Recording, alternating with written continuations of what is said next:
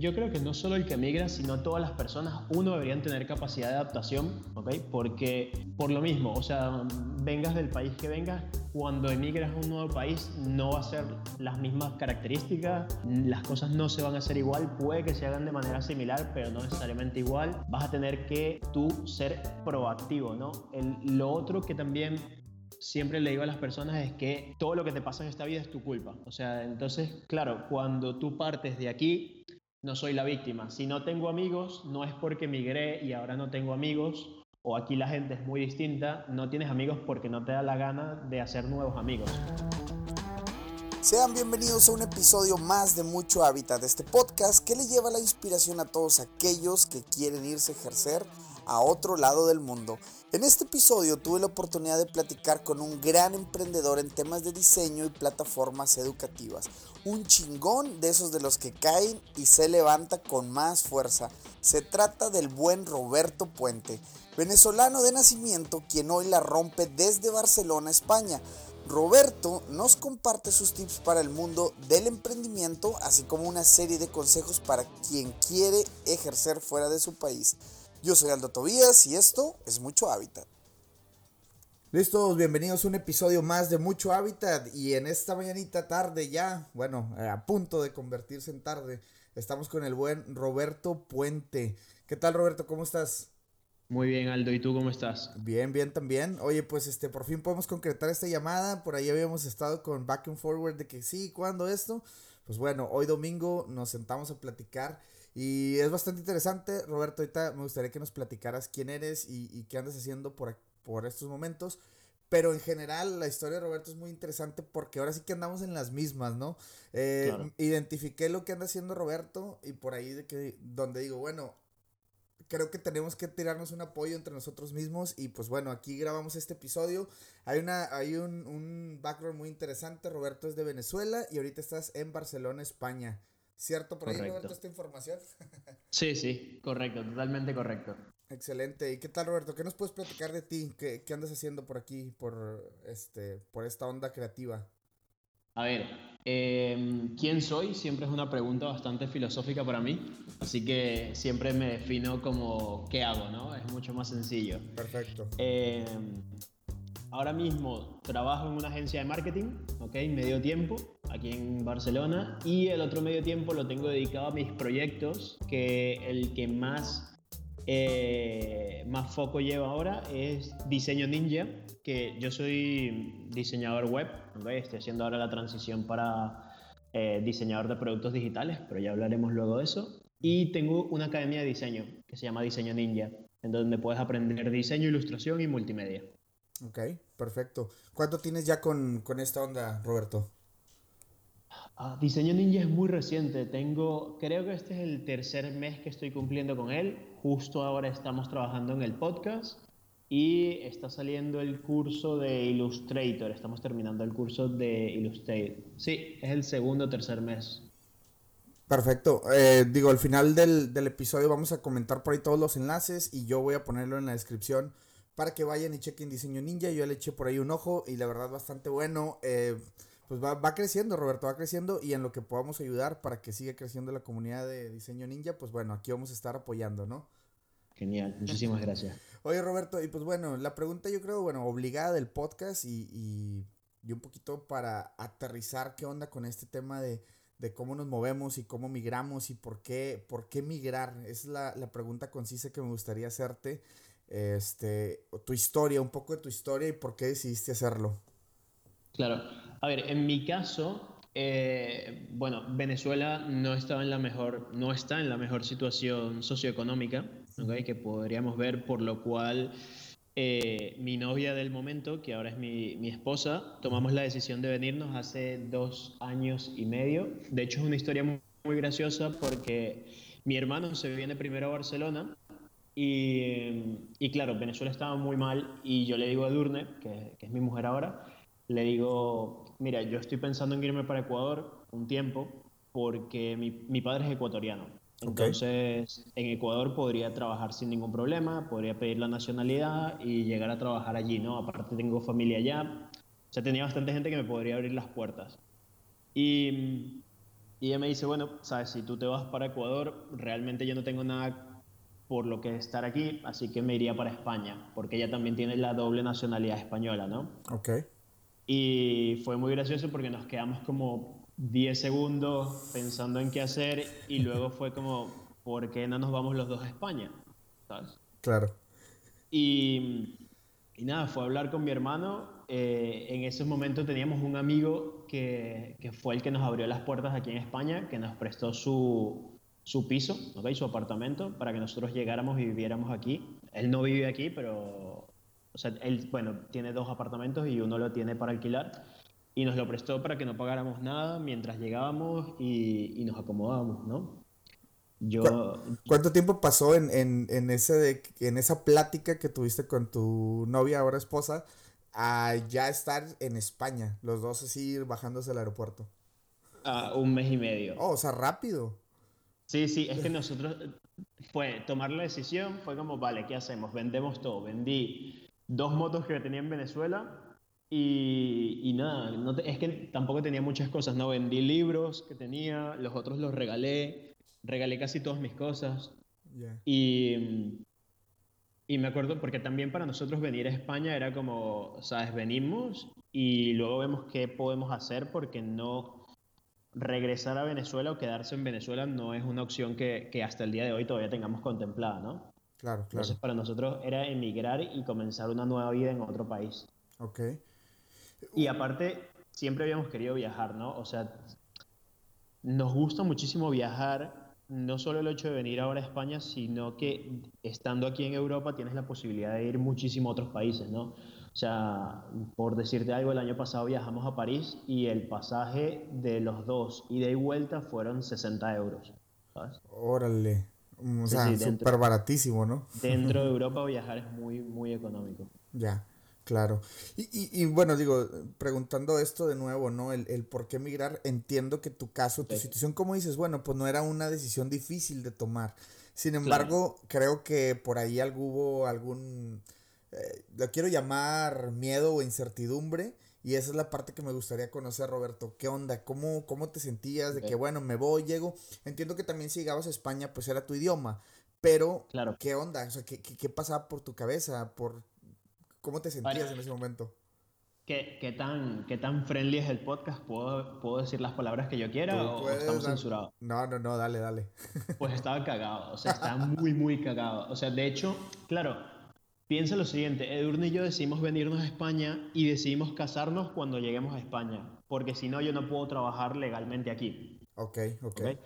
Y ahora, como hay una migración ilegal tan grande de venezolanos, muchas personas las están devolviendo en el aeropuerto, porque claro, llegan a España y no tienen los requisitos necesarios para quedarte dentro de España. Ok. Como tal. Entonces yo estaba cagado, de hecho el, el último día lo pasé muy mal, casi no dormí, porque yo pensaba que iba a llegar y me iban a devolver. O sea, yo decía, sabes, voy a llegar, no voy a tener nada y me van a devolver de España, voy a perder los mil y pico de euros que pagué en el pasaje Claro. Y luego voy a tener. Y, y, me van a devolver, ¿sabes? Entonces estaba muy cagado. Aparte de cagado, es muy triste irme de mi país, porque.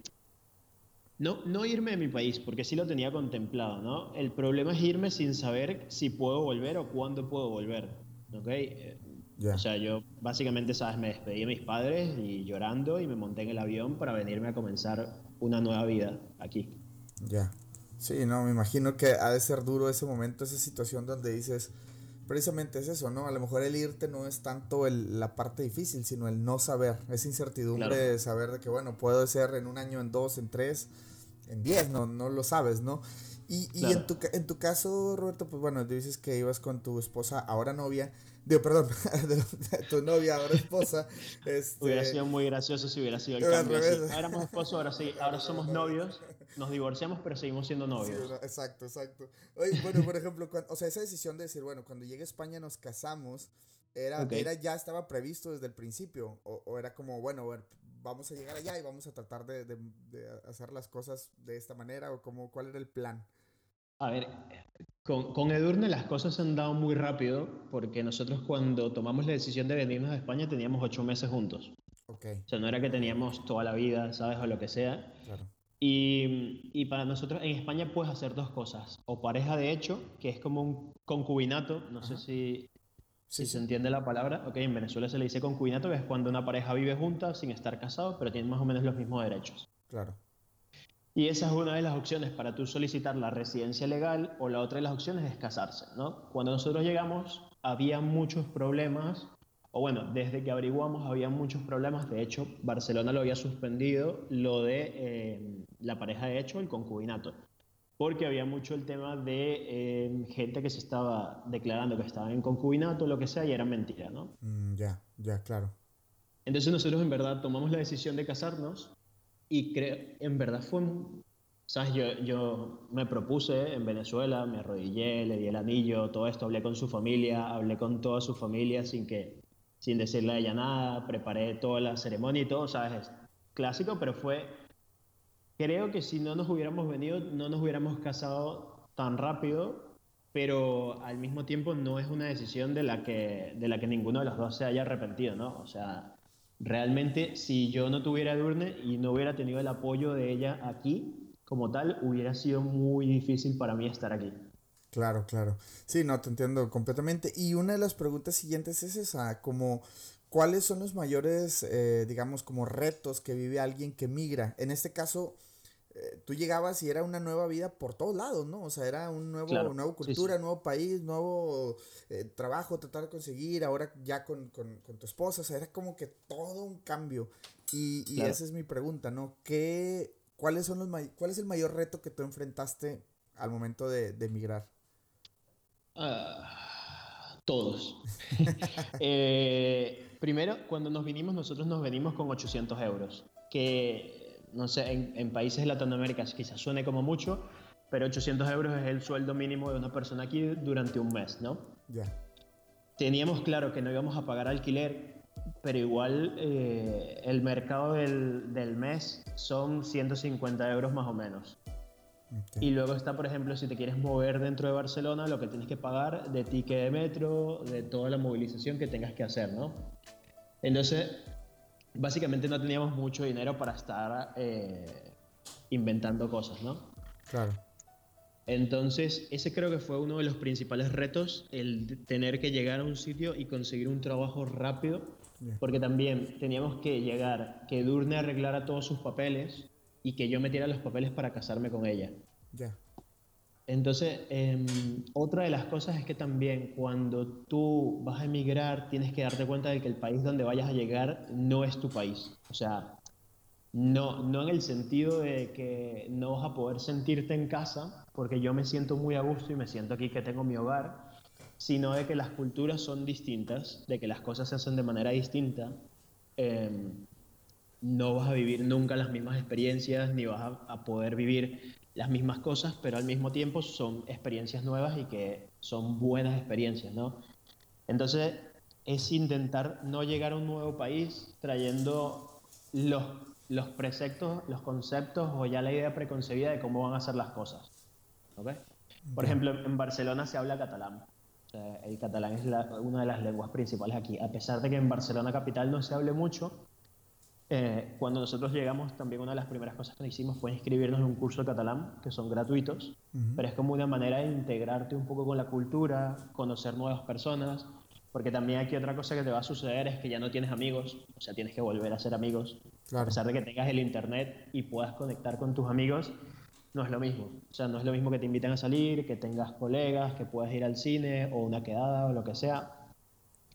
Entonces, es básicamente empezar de cero por todos los sitios. Ya, eh, sí, no, completamente, ¿no? Completamente lo que, lo que comentas, creo que, que embona muy bien en, en, la situación de casi la gran mayoría de las personas que estamos aquí, a menos de que llegues y haya familia en esa ciudad que llegas, entonces bueno, pues ya se dijera un poquito mejor, ¿no? Pero, este, sí, al final del día es, es eso, ¿no? O sea, es un, es un muy, muy grande reto. Eh, Roberto, ¿tú alcanzaste a trabajar como creativo, como diseñador en Venezuela? Lo alcanzaste a hacer. Porque mi pregunta es, ah, solamente nada más que me gustaría saber cuáles fueron las dos, o sea, como que las mayores diferencias que tú veías entre trabajar como diseñador en Venezuela a trabajar como diseñador en, en Barcelona. A ver, el, problema es que en Venezuela yo emprendí mis negocios. O sea, a mí siempre me ha gustado emprender, ¿no? Entonces, en Venezuela yo tenía un negocio de merchandising que vendía franelas, eh, camisetas, vendía todo lo que era material POP o de merchandising para empresas. Okay. el pendrive personalizado, todo este tipo de cosas, ¿no? Y eso es una de las cosas que tuve que dejar atrás cuando me vine. O sea, yo tenía mi empresa que me iba normal, no, no lo suficientemente bien como me hubiera gustado, pero me iba bastante bien, ¿no? Y podía vivir de ella. Entonces, la única vez que realmente trabajé en Venezuela fue eh, cuando estudié programación y entré a trabajar un año y medio en una empresa de desarrollo web. Ok. Entonces, también esta empresa, las personas que la llevaban todos tenían 30 años, los eran, bueno, son cuatro socios y todos eran, el, el que más edad tenía tenía 30 años, ¿no? Entonces era horario muy flexible, tabla de ping-pong dentro de la empresa, podías jugar FIFA, ¿sabes? Era... a, los Silicon Valley.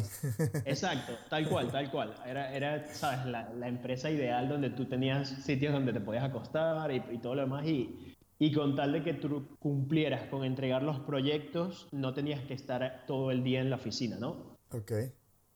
Entonces, claro, cuando yo llego a España, primero que yo llego queriendo trabajar en lo que sea, porque necesitaba hacer dinero. Sí. Entonces, por ejemplo, el primer trabajo que tuve fue en HP, ¿ok? Como subcontratado. Y no era como diseñador, yo lo que tenía que hacer era hacer pruebas de impresión de una impresora muy grande que ellos estaban sacando. Pero claro, piensa que el trabajo era en la noche, era de 10 de la noche a 5 de la mañana. Y aparte era a una hora de camino de donde yo estaba y si llegabas un minuto, dos minutos tarde, eh, no podías agarrar, coger el autobús que te llevaba hasta el sitio, así que tenías que caminar como 20, 25 minutos en una zona industrial, ¿sabes? Ah, sí, sí, sí, de película de, de terror. sí, sí, tal cual, pero entonces, claro, como estuve, estuve cinco meses en este trabajo, entonces, hay varias cosas que también tienes que entender del país donde te vas a mover. Uno, si tú no tienes un fondo de emergencia cuando te vayas al país, un fondo de emergencia pueden ser tus ahorros o lo que sea, y tengas un colchón que te permita por lo menos estar unos meses, vas a tener que depender de un trabajo, ¿no? Y no vas a poder elegir el trabajo que quieres. Entonces, eso es una, algo que creo que todo el mundo debería tener en cuenta ya sea que vayas a emigrar o ya sea que estés ahora mismo en un sitio y no hayas emigrado, tú deberías tener siempre un fondo de emergencia de seis meses aproximadamente, por cualquier cosa.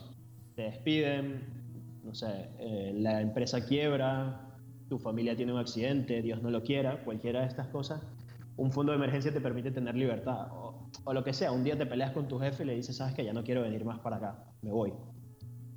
Pero en cambio, si no lo tienes, y si no y si no estás viviendo en casa de tus padres o en casa de tu familia y estás teniendo que pagar alquiler, luz, agua, gas, más todos los servicios, internet, comida y todo esto, no puedes darte el lujo de, dejar de trabajar o de decirle a un trabajo que no.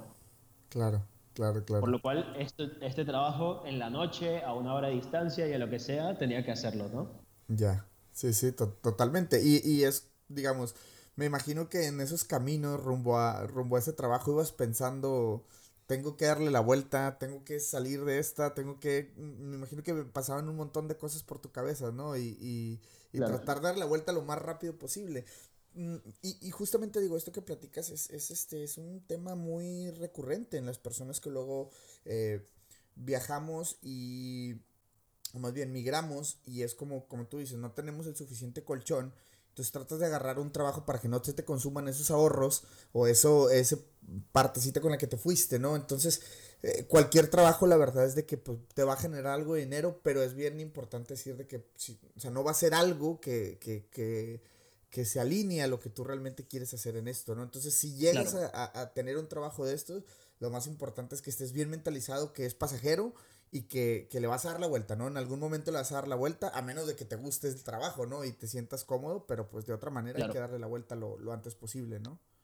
Claro, porque si no, el trabajo te puede llegar a consumir también. O sea, si, si pasas ocho horas en un trabajo de mierda que no te gusta, luego cuando llegas a casa, ¿con qué energía o bueno, con la energía de querer cambiar, ¿no? Pero muchas veces es difícil llegar a casa y, y tener que, que, querer, ¿sabes? Que me tengo que levantar. Por ejemplo, en mi caso, yo siempre había trabajado freelance, o sea, yo, no, yo tenía mi propio horario, si un día no quería trabajar, no trabajaba, y, y también eso fue un cambio muy duro, porque entonces aquí paso a tener que cumplir el horario, a que lo que mi jefe me diga es lo que tengo que hacer, me guste o no. Entonces, también tienes que darte cuenta de si quieres si quieres trabajar para alguien, está bien. Si quieres también emprender, es otro camino completamente distinto en un nuevo país, ¿no? O sea, son dos rutas muy complicadas. Por eso mi recomendación es fondo de emergencia y no entrar en créditos de ningún tipo nunca. Ok, va, va, esa es buena. más adelante toco algo de, educación financiera, este, yo creo que vamos, a entrar un poquito en esa parte. Y ahorita, Roberto, nada más para como para encapsular esto eh, o, hacer el wrap up de, este, de, de esta plática que estamos teniendo, eh, puntualmente, ¿tú qué crees que debería de tener alguien que se decide a migrar? Alguien que dice, órale, ya me voy, está bien, dejo todo, renuncio. Ah, ya hablamos un poquito del colchón de emergencia, sí, pero en cuestión de no sé, de valor, actitud, de, de, este tipo de cosas, ¿qué crees tú que debería tener la persona que, que decide hacerlo al final? Yo creo que no solo el que migra, sino todas las personas, uno, deberían tener capacidad de adaptación, ¿ok? Porque mm, por lo mismo, o sea, vengas del país que vengas, cuando emigras a un nuevo país no va a ser las mismas características, las cosas no se van a hacer igual, puede que se hagan de manera similar, pero no necesariamente igual. Vas a tener que eh, tú ser proactivo, ¿no? lo otro que también siempre le digo a las personas es que todo lo que te pasa en esta vida es tu culpa. O sea, entonces, claro, cuando tú partes de aquí, no soy la víctima. Si no tengo amigos, no es porque migré y ahora no tengo amigos, o aquí la gente es muy distinta, no tienes amigos porque no te da la gana de hacer nuevos amigos básicamente. O sea, porque si tú llegas a un nuevo país, existen aplicaciones como Meetup, existen grupos de Facebook, existen distintas cosas. Yo, por ejemplo, cuando llegué aquí no tenía dinero para jugar fútbol. O sea, no tenía dinero para gastarme en jugar fútbol. Y jugar fútbol es una de las cosas que me ha encantado hacer toda la vida, ¿no? Entonces lo que hice fue que ah, busqué cuánto costaba una cancha, eran 60 euros, hablé con, con un amigo, los dos quedamos en hacer y empezamos a alquilar la cancha y abrimos un grupo de Meetup donde la gente se daba de alta para jugar y entonces empezamos a llenar las partidas. Claro, se llenaban las partidas, con ese dinero pagábamos la cancha y nosotros jugábamos gratis. Claro, claro. Y ya, sí, claro. y hasta el día de hoy lo tenemos. O sea, de ahí me han salido clientes, me han salido buenos amigos, eh, hasta el día de hoy tenemos el grupo, y ahora se hacen dos partidas a la semana y tenemos 2.500 personas en el grupo, algo así. Órale, qué loco. Ah, sí, sí, ha crecido muchísimo, pero es eso, es uno, capacidad de adaptarte y dos, entiende que tú, todas las cosas están en tus manos, ¿no? De, de poder hacer los cambios que tú quieras hacer. Perfecto, digo, sí, sí, sí, total, totalmente de acuerdo. Y este ingenio que hay detrás de cuando quieres hacer algo, ¿no? O sea, como dices, bueno, oye, no tengo el dinero para hacerlo, pero si hago A, B y C, entonces, y pasan las cosas, ¿no? Todo eso es, este, esa perspicacia de ver qué, más podemos hacer. Roberto, eh, nada más me gustaría platicar eh, un poquito el tema de cuando, bueno, primero saber, conocer, ¿cuánto tiempo pasó de que te saliste de este trabajo que me platicas, el de HP, a lo que estás haciendo ahora? Y, pegado a esa respuesta me gustaría conocer cuál fue, o sea, cómo fue esa como entrevista o ese, cómo, cómo salió ese trabajo donde, donde estás ahorita con, medio tiempo. Ok. Em, pasado esto, pasé por varios trabajos. Luego de HP cierran el turno de la noche, por lo cual me echan a mí a la calle. Ya. Ok. Luego empecé a trabajar en un call center atendiendo llamadas para el sistema operativo de, em, de iOS, de iPhone. Okay. Ahí estuve dos meses, esta vez sí me echaron por mi culpa, porque las recomendaciones que le daba a los clientes no eran las más óptimas.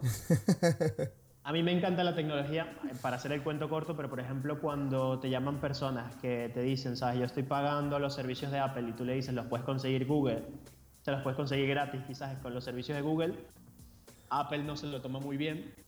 Claro. ¿okay? Y, y esto sí, yo asumo toda la culpa, fue mía.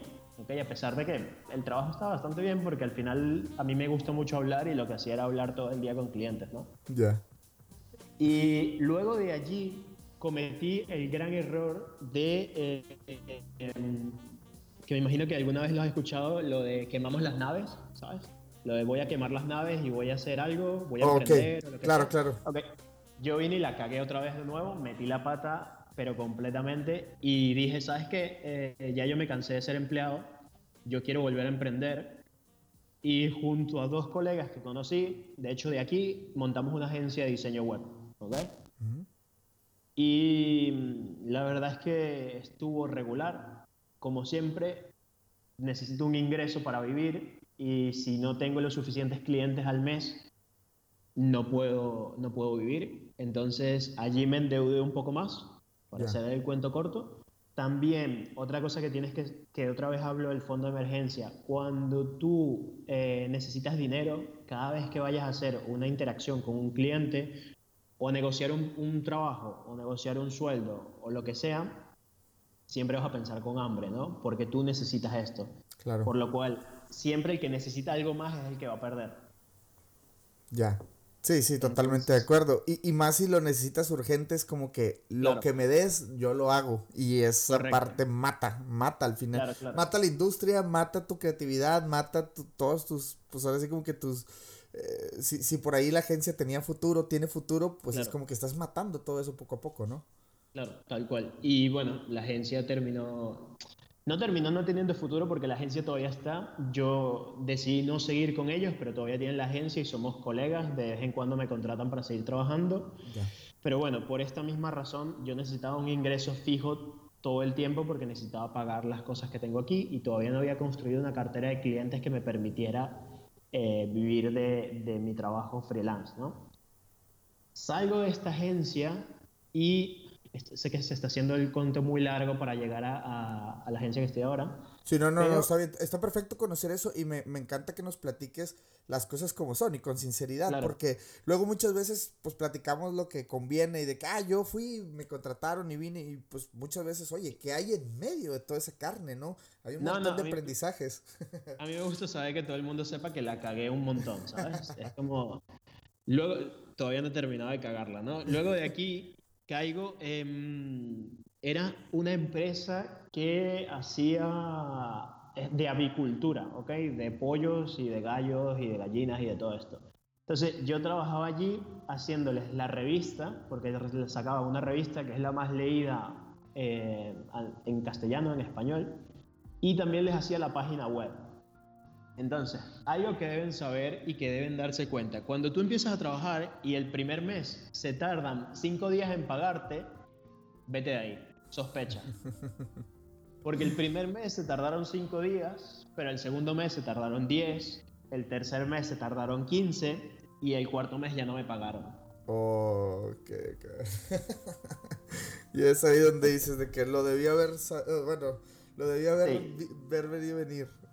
Claro, porque aparte, eh, solo la contadora, cada vez que, cada mes había una contable distinta. El único empleado fijo que ellos tenían, cada vez que yo le preguntaba, oye, ¿cuándo nos van a pagar? Me decía, bueno, ellos siempre se tardan en pagar. Y era como, vale. Entonces, eh, eso. Cuando alguien se tarde un poco en pagarte, empieza a buscar otro trabajo. Porque las cosas no van bien. No van bien, exacto, exacto. ¿Y esto fue el, eh, uno antes de donde estás ahorita? No. Sí, eso fue uno antes de donde estoy ahora. Justo con esta persona, yo vengo y le escribo y le digo, mira, yo no voy a trabajar más contigo. Le dejé la revista hecha medias de ese mes porque no me había pagado y no iba a seguir trabajando y sin tener otro trabajo. Y bueno, había tenido la entrevista para el sitio donde estoy ahora y yo renuncié sin que en la otra me hubieran aceptado. Yo justo me acuerdo ese día porque fue en la mañana hablo con Edurne y le digo, sabes, gorda, esto no está yendo bien, yo realmente, sabes, ya no puedo seguir viviendo con este estrés. O sea, desde que yo salí del call center, intenté montar mi agencia y empecé a trabajar con esta gente y me estafaron, pasaron siete meses en todo esto, que fueron siete meses en los que yo tenía un dolor en la espalda constante, de que sentía que alguien me estaba apretando ahí la espalda de, de todo el estrés que tenía encima. Y, ese mismo día en la mañana le escribí y le dije, mira, ya, ya no voy a seguir trabajando contigo. Eh, si me quieres pagar, me parece muy bien que me pagues. Si no me quieres pagar, sabes, ya el karma se encargará de ti. Porque ya, realmente aquí si, si entro en un lado más filosófico, hay dos maneras de ver la vida, ¿no? Que me he dado cuenta de aquí. Una es desde el amor y desde la abundancia y la otra es desde las cosas que te faltan, ¿no? Y para mí el seguir reclamando ese dinero y seguir peleando por eso era ver mi vida como si tuviera escasez, ¿sabes? Como si necesitara esto para poder continuar. Y realmente no era lo que quería. De hecho, ese mismo día le dije, mira, ya no quiero seguir contigo, lo dejé y me acuerdo que fui a la playa, con, porque estábamos en verano y fui a la playa con Edurne. Y cuando estábamos en la playa me llamaron del otro trabajo para decirme que, mira, eh, te vamos a contratar, empiezas el lunes. Era un viernes y me dijeron, si quieres, empiezas el lunes con nosotros. Qué chingón, qué chingón. Digo, y va, o sea, ahí está como dejar ir para poder recibir cosas nuevas, ¿no? También yo creo que pasa muchas veces eso, ¿no? Este, oye, eh, Roberto, y por ejemplo, ¿cómo eh, digo, esta, esta pregunta era así como que, eh, como dices, ya te pusiste filosófico un poco y, me encanta esa parte. ¿Cómo, ¿Cómo tomar este tipo de golpes luego que nos da la vida, que poco a poco, que no te salen las cosas, que lo intentas de una manera, que lo intentas de otra? Por ejemplo, en tu caso, pues e, era un buen trabajo, pero pues ahora sí como que lo que tú eres terminó plasmándose en el trabajo y pues no empataba precisamente por intereses de la empresa, te sales de ahí, pones tu gente, o sea, todo este ida y vuelta. Eh, y este, digamos, como que pues golpes que te iba dando la vida en estos siete meses, ¿cómo le das la vuelta? ¿Qué crees tú que deberíamos de tener tanto, bueno, en el, en el tema mental o en el tema, no sé, espiritual, en cualquier cosa que tú creas? ¿Qué es lo que deberíamos de tener o cómo deberíamos de estar afrontando la vida desde ese punto de vista? Qué pregunta tan complicada. Deberías tener resiliencia, resiliencia. Resiliencia, sí, sí, sí para aceptar que todo lo que, todo lo que te está pasando es aprendizaje hasta el día de hoy.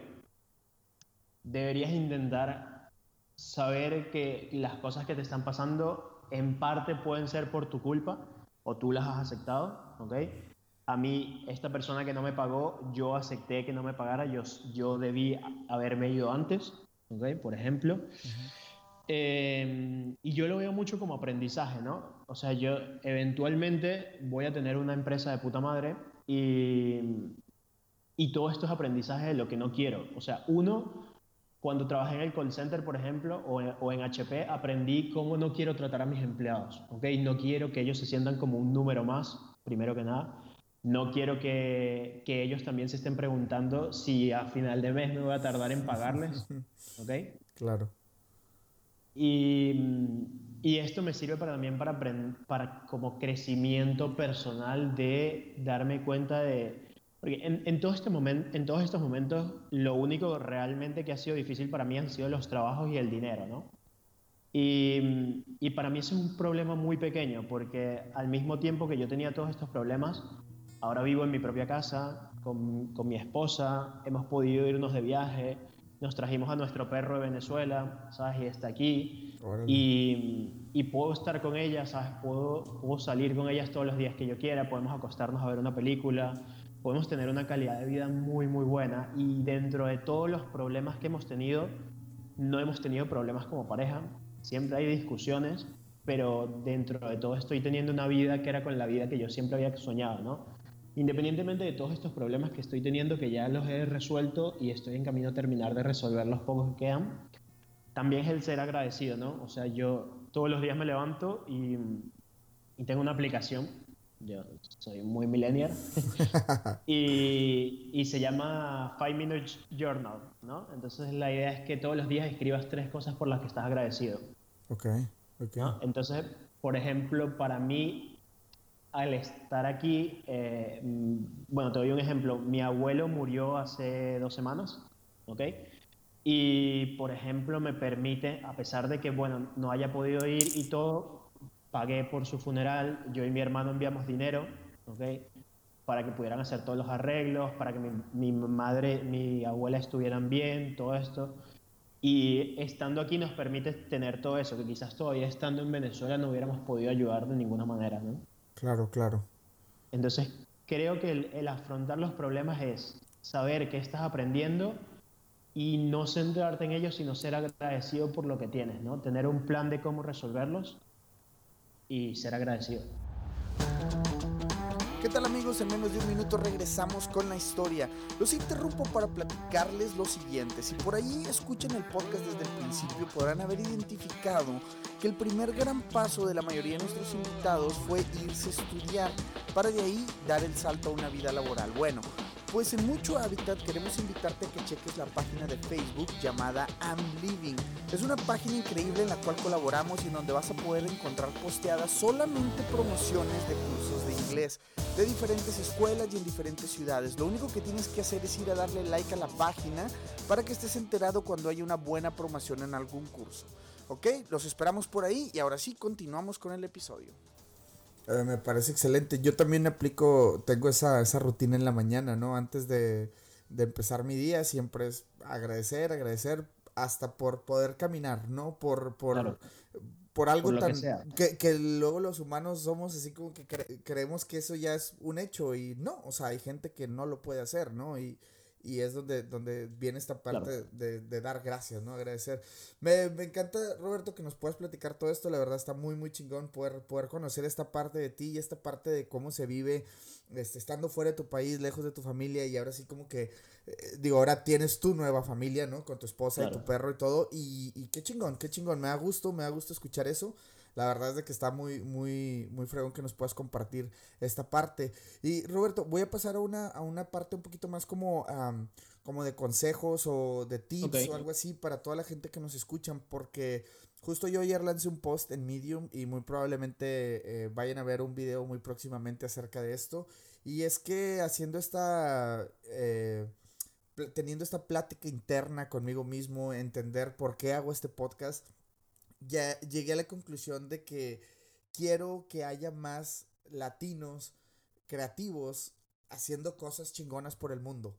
¿Sí? O sea, ese, es, el objetivo de esto, ¿no? Y el por qué lo hago es porque creo que tenemos un montón de cosas muy buenas, estamos llenos de valores, estamos llenos de, de principio. En Latinoamérica vivimos en modo difícil y no lo estamos aprovechando, ¿sabes? O sea, estás allá y estás en el nivel más alto del Mario Bros. y no te das cuenta, ¿no? Hasta el momento que sales y te das cuenta que, bueno, o sea, si allá en una agencia terminas trabajando y eres todólogo, eres el que toma la foto, el que la recorta, el que la edita, el que la pone en un diseño, y cuando llegas a otro país te das cuenta que, no en todos, pero bueno, eh, llegará un momento que, ah, tú nada más te dedicas a tomar la foto, ¿no? Y te pagan por ello, y te pagan bien, entonces somos, eh, lo decía Rodrigo Mascareño, uno de mis invitados en fue el segundo episodio, que decía que en México somos como el hombre orquesta, ¿no? Terminas sabiendo tocar un poquito todos los instrumentos hasta llegar y aterrizar. Entonces, quiero y creo eh, firmemente que podemos darle la vuelta a esto en Latinoamérica y podemos inspirar a más gente a que salga de, de ese cascarón y se quite estigmas de la cabeza que no ayudan para nada y le den la vuelta a la tortilla. Entonces, me gustaría entrar a esta sección donde, ¿qué sugerirías tú eh, para crecer hacer? ¿Qué sugerirías hacer para crecer en el mundo, en el mundo creativo? Eh, ahí, por, por, ejemplo, a los estudiantes que nos escuchan o a los recién egresados, ¿qué consejo podrías dar tú? ¿Qué tips darías para crecer y ser más eficientes en, en nuestro trabajo y en las cosas que hacemos? Para crecer en el mundo creativo, yo te diría que primero tienes que crecer como persona. O sea, para crecer en, cualquier mundo creativo tienes que darte cuenta de cuáles son tus limitaciones. ¿Ok?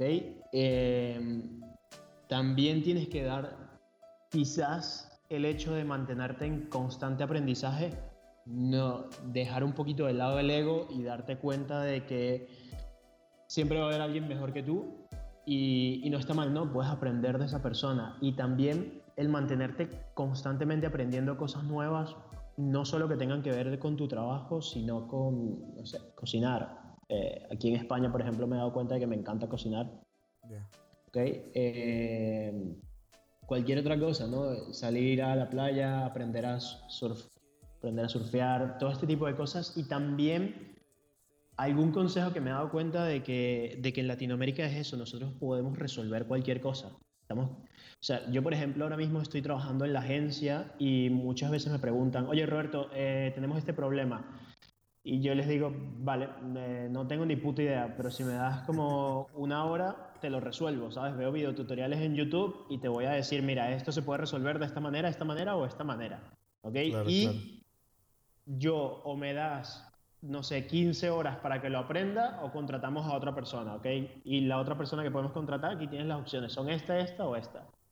¿Ok? Entonces, claro, cuando tú presentas este tipo de trabajo frente a las otras personas que le dicen, mira, necesitamos hacer esto y te dicen, no lo sé, ¿sabes? Ya tú te pones en una posición muy, muy ventajosa.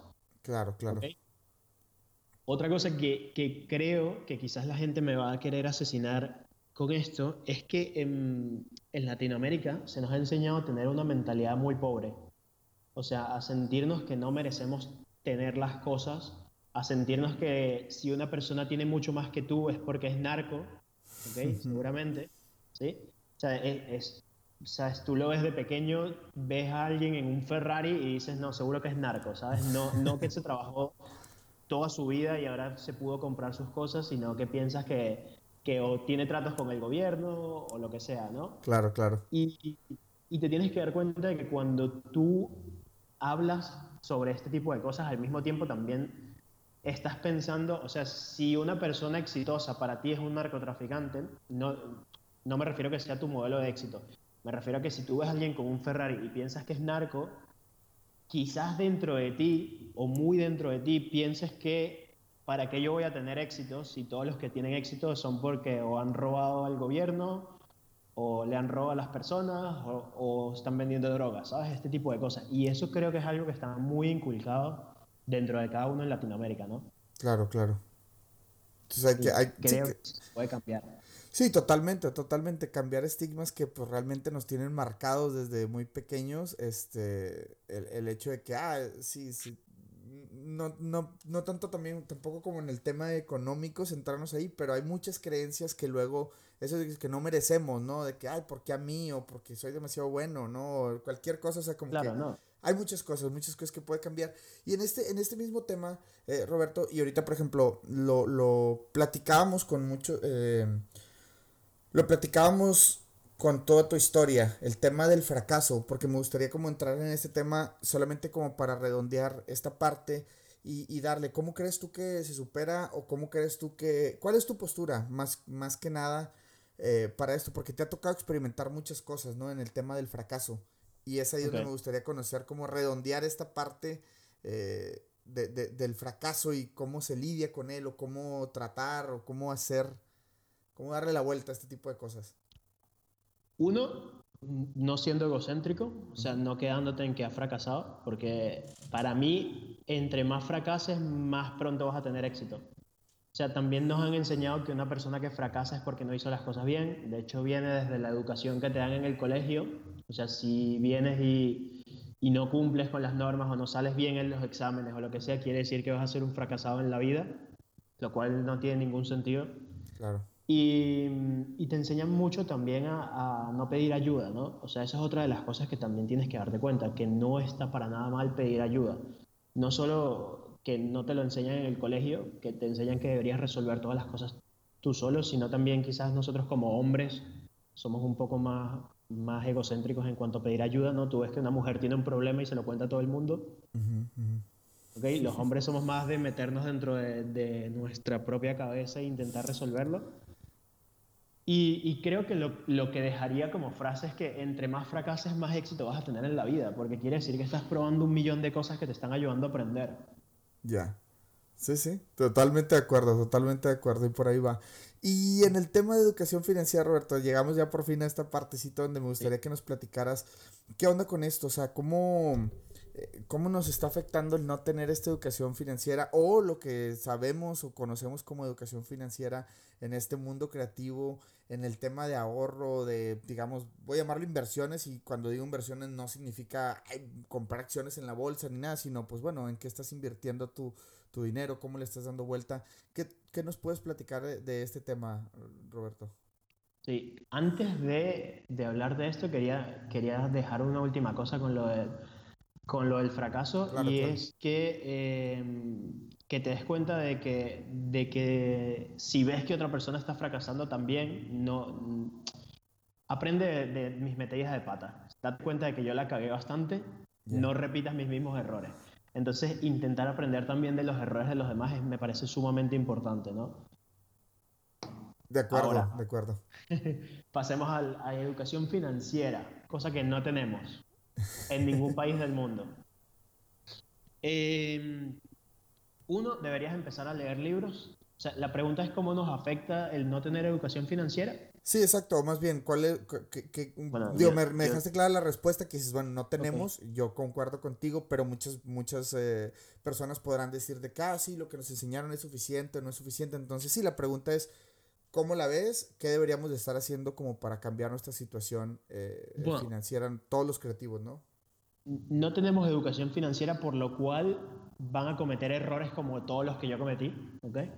Uno, los créditos jamás te deberías meter en un crédito a menos que sea deuda buena, ¿okay? que deuda buena es aquella que te produce luego más dinero. Claro. Por ejemplo, pagar con la tarjeta de crédito mercancía que ya tú sabes que vas a vender. ¿okay? Eso es un ejemplo muy vago, pero... Dos, eh, Padre Rico, Padre Pobre, Robert Kiyosaki. Sí. Importantísimo quizás no es el libro que más amplio te va a hacer el espectro, principios básicos de, educación financiera. Em, I will teach you to be rich, ¿ok? Yo te enseñaré cómo ser rico de Ramit Sethi. Increíble, porque te, te enseña, te quita muchos mitos de, por ejemplo, el contar todo el dinero que tienes todos los meses hasta lo que gastas en un helado o dejar de tomar cafés para ahorrar, ¿ok? Él dice que todo esto es mentira y te enseña cómo automatizar todos tus gastos, ¿ok? Para que, por ejemplo, al, al primero de cada mes ya todo se transfiera en cuentas y ya sepas con qué dinero estás contando, ya tengas todo el ahorro automatizado y todo esto, ¿ok? Porque eso hace que luego no te gastes el dinero, ¿no? El ya tenerlo en cuentas separadas, donde, por ejemplo, una cuenta para gastos, una cuenta para ahorros, todo este tipo de cosas. Y luego Dave Ramsey, ¿ok? Todo lo que puedan leer, ver vídeos o todo lo que puedan aprender de Dave Ramsey, él habla de cómo tiene varios pasos, ¿no? Él los llama baby steps, ¿ok? El número uno es, por ejemplo, tener mil dólares o mil euros de dinero guardado mientras pagas tus deudas, si tienes deudas, ¿no? El, segundo es pagar tus deudas. Él habla de que hay dos maneras y en la que recomienda es la, la avalancha, que es cuando vas pagando la deuda más baja primero y luego vas subiendo la más alta, porque básicamente se te va dando como un rush en que si pagas la más baja, luego pagas la, más, la siguiente y luego pagas la siguiente con el mismo dinero que vas acumulando a cada una, entonces te sientes, estás teniendo victorias personales, ¿no? Claro, claro. Y la tercera, bueno, otro de, sus siguientes pasos luego es tener un fondo de emergencia de aproximadamente seis meses a dos años, ¿ok? Un fondo de emergencia son todos tus gastos, que por ejemplo a ti te echaran del trabajo y pudieras pasar seis meses o dos años sin tener que volver a trabajar, ¿ok? Y luego le empieza a hablar de todo lo que requiere la inversión en la bolsa, todo este tipo de cosas que todavía no he llegado hasta allí, ¿ok? Ya. Y mm, también darte cuenta de que eh, si tú emigraste, quizás en el nuevo país que tengas empiezas a ganar mucho más dinero, porque normalmente es, raro que alguien emigre a un país donde la situación sea peor que su país, ¿no? Claro, claro. ¿Ok? Entonces, o no peor, también depende mucho porque, por ejemplo, yo, o tú mismo, si cambiaras de México a España, el, el ingreso es mucho más grande, ¿ok? A pesar de que tienes mucho más gastos pero quizás ahora tengas más poder adquisitivo de irte a querer comprar más cosas. Y entender que cuando te ofrecen algo a crédito, realmente lo que estás es eh, hipotecando tu futuro. ¿okay? Claro, claro, claro. Entonces, lo mejor es que si no puedes pagar algo es porque no tienes dinero para pagarlo. O sea, si no lo puedes pagar de una vez sola vez, no tienes dinero para pagarlo, no te metas en ninguna deuda. Sí, completamente, completamente de acuerdo. Y, y, creo que lo, lo que nos traiciona muchas veces, eh, y porque a mí me ha pasado también un montón de veces, queremos esa recompensa inmediata, ¿no? El, el querer decir de que, ah, sí, acabo me lo merezco, ¿no? Porque pues estoy trabajando, entonces me lo voy a comprar porque...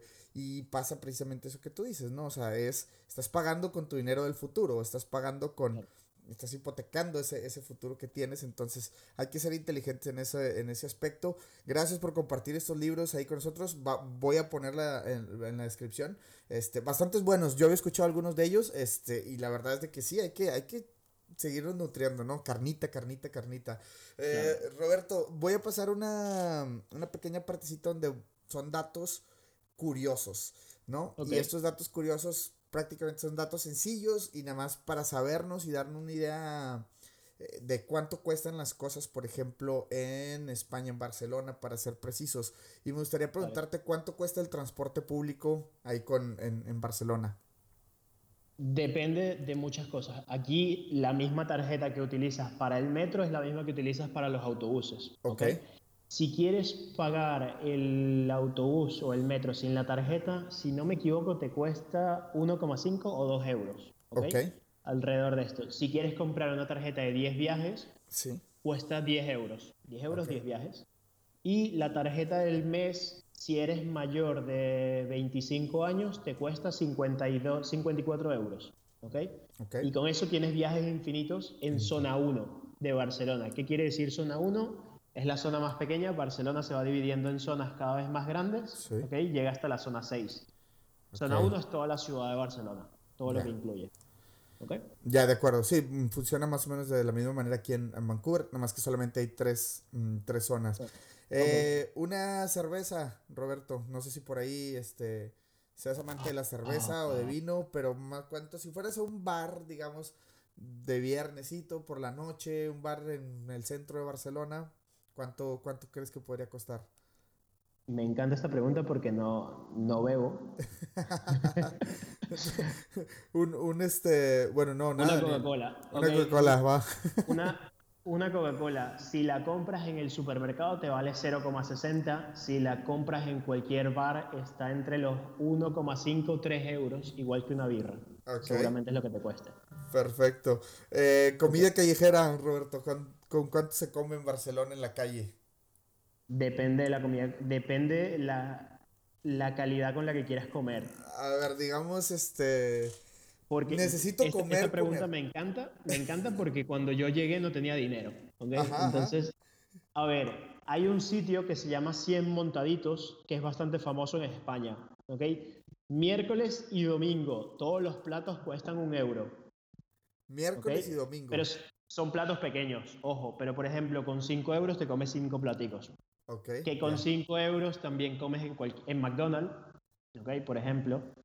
Aquí hay muchas promociones de que si utilizas el móvil te dan promociones. Okay. Y si quieres comer bien, bien, bien, bien, o sea, por ejemplo, Edurne y yo hemos ido a celebrar el cumpleaños, a celebrar un amigo que eh, su mujer está embarazada y van a tener una hija, entonces hemos ido como a esta reunión familiar y hemos ido a un buen restaurante, muy, muy buen restaurante, fueron 25 euros por persona. Y eso incluye eh, plato de entrada, plato principal, postre y bebida. ¿Okay? Sí, sí, bastante bien. No, La diferencia entre un restaurante costoso es eso, 25 euros, y si vas a comer a un restaurante normal son 10 euros. O el plato del día son 7, 8 euros, más o menos. Ya, perfecto. Pues bueno, hay que dar estos datos nada más, así como datos curiosos para toda la gente que piense ir a Barcelona. Y cabe mencionar que también si vas a una zona muy turística, pues todo va a estar inflado, ¿no? O sea, eso Nunca comas en zonas turísticas en Barcelona porque la comida es una mierda. De hecho, si vas, a, si vas a las Ramblas o a cualquier zona de Barcelona, la comida es una mierda. En cambio, si te metes a un bar de los que son... En bar, en España hay más bares que personas, ¿ok? De hecho, yo vivo aquí en esta calle y alrededor de mi calle hay 1, 2, 3, 4, 5, 6, 7, 8 bares, ¿ok? Ah, en, en, toda la manzana, ¿vale?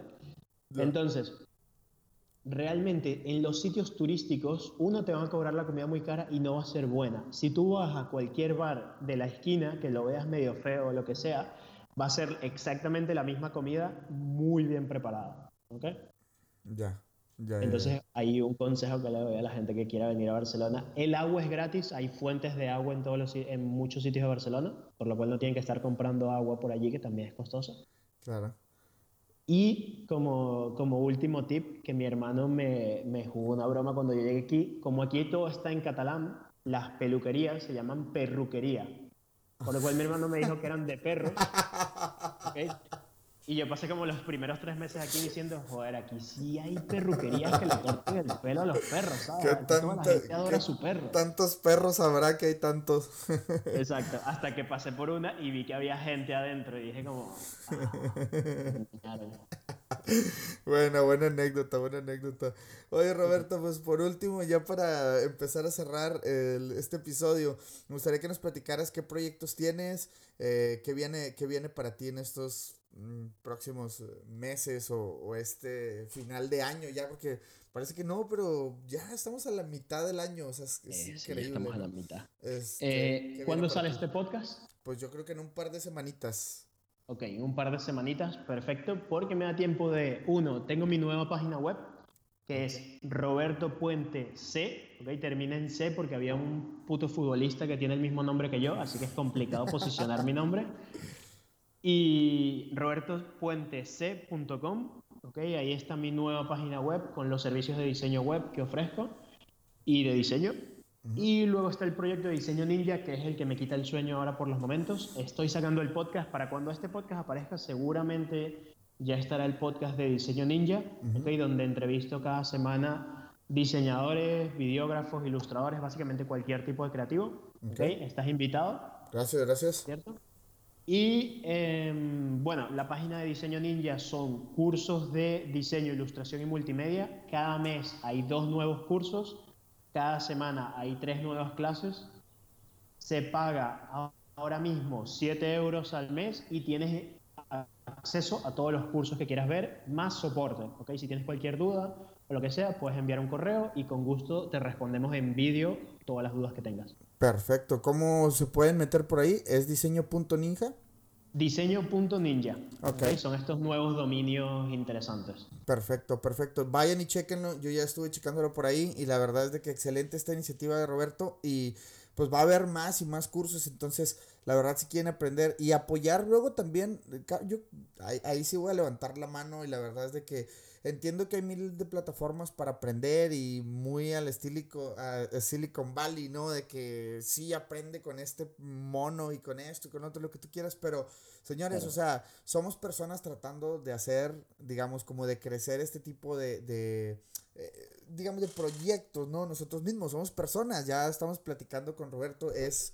Eh, es un ser humano como tú, como yo, pues no es una empresa, no hay un, ¿cómo te diré? No hay una estructura empresarial detrás de él y todo. Eh, es algo que sale de tu cabeza y sale de tu trabajo, de tu esfuerzo y como nos platicabas ahorita, ¿no? Los retos de que, oye, te vas a dormir y estoy seguro que te debe pasar de que, ¿y si hago esto? ¿Y si hago el otro? Y me imagino que lo has de platicar con tu esposa todas las noches, ¿no? De que, oye, voy a hacer esto, voy a hacer esto otro, y voy a. Y, no sé, es como entras en este juego de decir de que, órale, o sea, realmente tienes ganas de hacerlo y de crecerlo, ¿no? Entonces, neta, apoyen, si traen ganas de aprender en estos cursos, chequen la página de Roberto, que por ahí este, les va a ayudar con, este tema.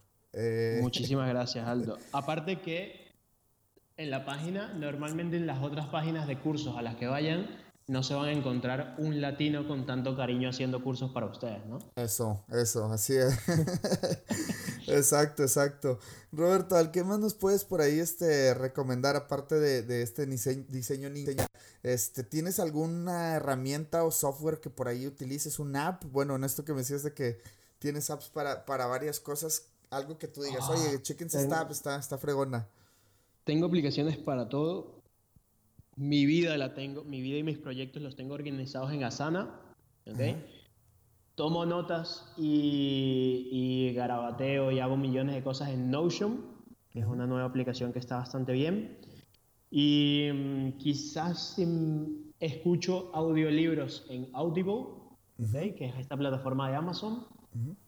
Y como último, quizás recomendaría, porque me gustaría que todo el mundo meditara, entonces eh, está esta app que ahora se me fue, es Headspace. Headspace, sí, yo también la tengo. Perfecto. Esa sería mi recomendación para todo el mundo que quiera probar aplicaciones. Tengo millones, millones más de aplicaciones, tengo aplicaciones para todo. Pero esas cuatro son como las principales. Perfecto. ¿Y de algún libro, este, Roberto, que nos pueda recomendar que por ahí digas tú, este está bueno, léanselo? Eh, esto es marketing de Seth Godin. Es increíble. Seth Godin es el dios del marketing, básicamente. Eh, todo lo que pueden leer de Robert Kiyosaki está muy bien. Y ahora mismo estoy terminando el. Bueno, acabo de terminar de leer Man Up, que es de Bedros Julian, ¿ok? Sé que el título quizás suena un poco machista, pero no lo es. O sea, cuando, escucho, cuando lees el libro no, no, es, no es así. Y eh, estoy terminando de leer también las, las Máscaras de la Masculinidad de Lewis House, que es bastante interesante. Ok, ok. Va, va, va. Buenas recomendaciones por ahí. Y pues nada, Roberto, este, me gustaría que me platicaran a más redes sociales, cómo te encuentra la gente, todo lo que por ahí se puedan enterar de Roberto Puente, ¿qué onda? ¿Cómo, cómo te buscan? Vale, estoy en todas mis redes sociales, Facebook, Twitter, LinkedIn, Instagram, como Roberto Puente C. C de Cáceres es la última letra, ¿ok? Y ahí me pueden encontrar en todas. Eh, monto casi, la que más activo estoy es Instagram. Monto historias casi todos los días de mi perra y de mí.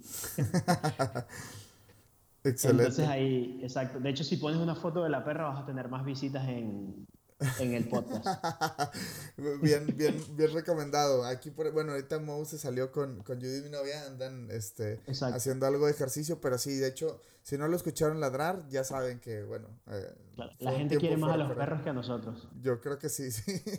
en verdad que sí. Excelente, Roberto. Sé que se quedan algunas cosas por ahí en el tintero, no sé, pudiéramos agarrarnos horas y horas, pero estoy seguro que podemos tener algún segundo episodio y seguir platicando de cómo le ha ido a Diseño Ninja y cómo han, han cómo le has dado la vuelta. Te agradezco mucho que hayas compartido tu historia con nosotros. Digo, la verdad se me hizo una historia muy, muy neta, muy, decimos en México, ¿no? Muy, muy verdadera, muy sincera.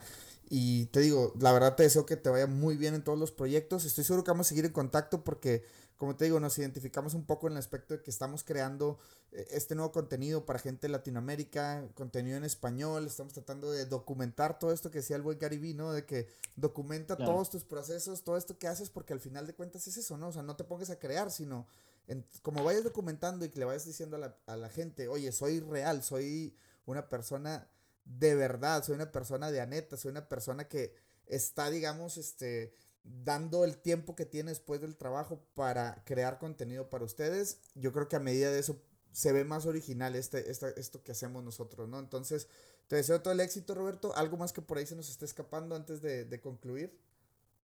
No, creo que eso sería todo. Yo siempre hago esta pregunta pensando que alguien me va a decir algo, pero nadie nunca dice que se le escapa nada. perfecto, perfecto agradecerte a ti por esta plataforma, agradecerte por todo lo que estás haciendo, el increíble valor que estás teniendo para las personas que quieren emigrar. Emigrar no es fácil, ¿ok?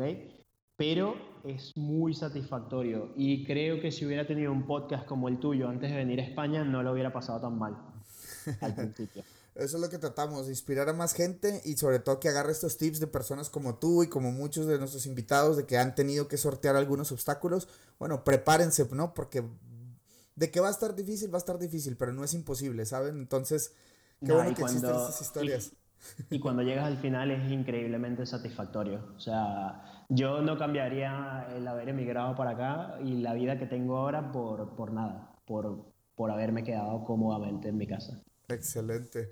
Me parece perfecto, Roberto. Nos vemos, nos escuchamos más bien en un próximo episodio y este agradeciéndote una vez más el tiempo que nos, que nos compartiste por acá. Gracias a ti, Aldo. Un abrazo. Hasta luego, que estés bien. Señores, gracias por haber escuchado este episodio hasta el final. Les agradecemos mucho que sigan compartiendo el contenido del podcast. La verdad es que lo hacemos con todo el corazón para poder llegar a más gente.